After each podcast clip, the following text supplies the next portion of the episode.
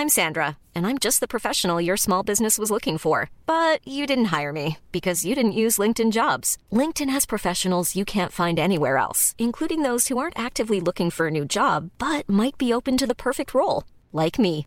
In a given month, over 70% of LinkedIn users don't visit other leading job sites. So if you're not looking on LinkedIn, you'll miss out on great candidates like Sandra. Start hiring professionals like a professional. Post your free job on linkedin.com/people today.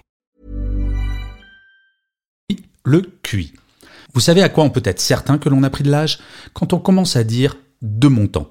Bon, je dois bien avouer que c'est mon cas. J'ai commencé à travailler au siècle dernier. Je sais, rien que cette phrase me laisse sans voix. Eh bien, des expressions de vieux, j'en ai un paquet, je vais vous en donner quelques-unes. De mon temps, un bon salarié, et encore plus un manager, ne devait pas avoir d'émotion.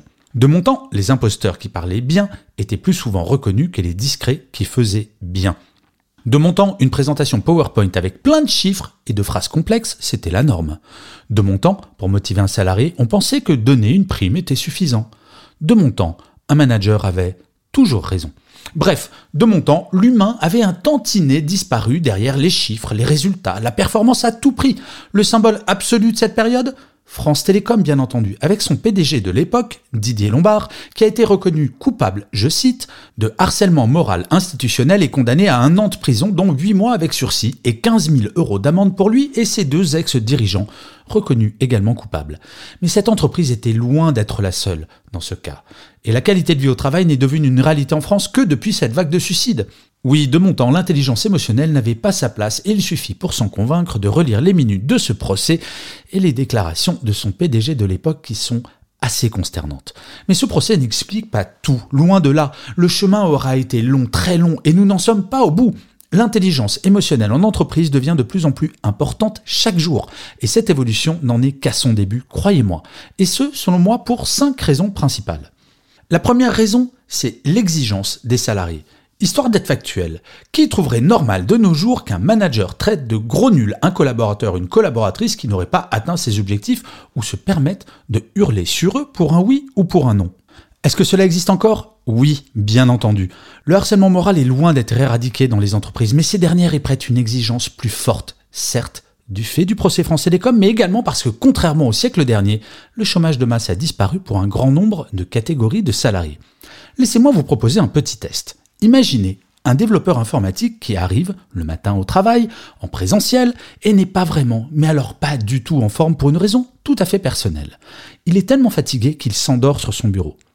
Son manager, voyant cela, s'approche doucement, se saisit du dossier de la chaise du dit développeur informatique, le tire en arrière afin que le dormeur se réveille en se cognant la tête sur la table.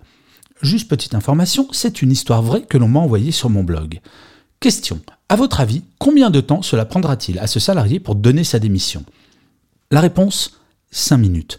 Il est clairement établi désormais dans l'esprit des salariés que le travail ne peut en aucun cas justifier tous les comportements, et cela est d'autant plus vrai chez les générations Y et Z. Ce que les gens de ma génération, la génération X, les vieux, pour être méchants, appellent les jeunes. Pour faire court, ce qu'un salarié ne tolérerait pas dans sa vie privée le tolère de moins en moins dans sa vie professionnelle. La deuxième raison, c'est la réalité en termes de performance. Et oui, le temps où il fallait fouetter les galériens pour avancer est révolu. Cette image des galériens peut sembler exagérée, mais je peux vous assurer qu'un certain nombre de représentants de ma génération ont entendu cette phrase en réponse à une plainte quant à sa quantité de travail ou au comportement de son manager. Oh non mais dis donc, si t'es pas content, il y en a dix qui veulent ton travail. Oui, la pression à l'emploi existait, et nous y reviendrons plus tard, mais l'essentiel n'est pas là. Toutes les études montrent désormais qu'un salarié qui se sent bien physiquement et psychologiquement sera plus impliqué, plus motivé, plus créatif et surtout plus fidèle à son entreprise. Pour s'en convaincre, il suffit de parler avec des salariés ayant fait un burn-out. Plus la pression est forte, plus le mal-être augmente et plus la performance baisse jusqu'à ce qu'elle disparaisse totalement. La troisième raison, c'est la réalité du marché de l'emploi. Le principe de l'offre et la demande fait évoluer les exigences des salariés. Et oui, quand le chômage est au-dessus de 10%, comme cela a été le cas pendant des années, forcément, on se considère bien content d'avoir un travail, quitte à accepter quelques désagréments. Force est de constater que le rapport de force est inversé sur un nombre grandissant de métiers. Ce sont les salariés qui fixent les règles sur ces métiers. Télétravail, bien-être au travail, équilibre de vie privée, vie professionnelle, Autant de sujets qu'il est difficile d'adresser sans une véritable intelligence émotionnelle. je me rappellerai toujours ce que m'a dit le patron d'un CHU dans lequel je venais de donner une conférence sur bien-être au travail. Cet homme avait une soixantaine d'années et il vient me voir quelques minutes après la fin de la conférence et me dit Ouais, franchement sympa votre conférence, Gaël. Bon, mais c'est quand même un peu bisounours votre truc de bien-être au travail parce qu'on va pas se mentir, hein. Dans la vie, mis à part le travail, il y a quoi? Je ne vous cache pas que dans un premier temps, j'ai cru qu'il plaisantait, mais en fait non, pas du tout. Il était très sérieux. Pour lui, la vie devait se résumer à son travail. Et ce qu'il appliquait malheureusement à lui-même, il l'imposait à ses équipes. Et je vous laisse imaginer l'état psychologique de celle-ci. L'intelligence émotionnelle, c'est de comprendre que les motivations de chaque personne pour travailler sont différentes et surtout qu'il n'y en a pas de plus importante ou sérieuse qu'une autre. Voilà toute la difficulté. L'intelligence émotionnelle impose une adaptation à chaque salarié, alors que l'intelligence cognitive, le QI, permettait une gestion globale et englobante des salariés. La quatrième raison, c'est l'évolution des modes de vie et de travail. Beaucoup de managers ont, enfin, réalisé que chaque salarié ne peut être managé de la même façon. Et oui, être en télétravail avec une connexion en fibre optique ou avec une connexion digne des débits des années 90, ce n'est pas tout à fait la même chose. Au même titre que ce n'est pas aussi simple de télétravailler quand on a deux enfants en bas âge dans un appartement de 35 mètres carrés ou que l'on n'a pas d'enfants et que l'on vit dans une maison avec un jardin et une piscine. L'intelligence émotionnelle, c'est elle qui donne cette petite part d'empathie qui permet de comprendre que chaque personne ne fonctionne pas comme nous fonctionnons nous-mêmes. La pandémie et notamment le premier confinement auront fait prendre conscience à quel point les managers de proximité sont importants, pour ne pas dire fondamentaux. Et non, un manager de proximité, ce n'est pas que le garant de l'application de directives, c'est le garant du bien-être des équipes et, in fine, de leur performance. Le temps des petits chefs est révolu, croyez-moi. Oui, je le sais, il existe encore des petits chefs, comme on peut le voir dans le film, le formidable film de Stéphane Brisé, Un autre monde. Mais au même titre qu'avec MeToo, la peur a changé de camp en termes de harcèlement sexuel, je vois quotidiennement qu'en termes de harcèlement moral, une tendance identique est commencée. La cinquième et dernière raison, c'est le besoin de sens. Gagner de l'argent, c'est bien, mais ce n'est plus suffisant. Le temps où il suffisait de donner une prime ou une augmentation pour revigorer un salarié est derrière nous.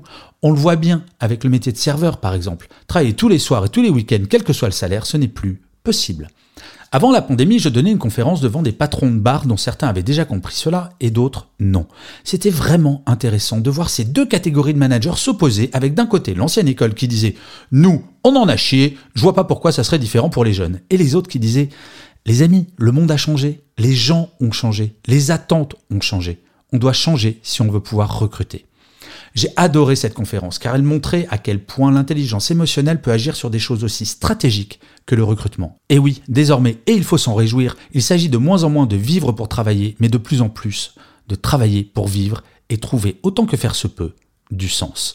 L'intelligence émotionnelle, c'est prêter attention au fait que le sens donné à un même travail ne sera pas le même pour deux salariés. L'un pourrait travailler pour l'argent, tandis que l'autre y verra un accomplissement personnel. Aucun des deux ne vaut mieux que l'autre mais les deux ne se manageront pas de la même manière.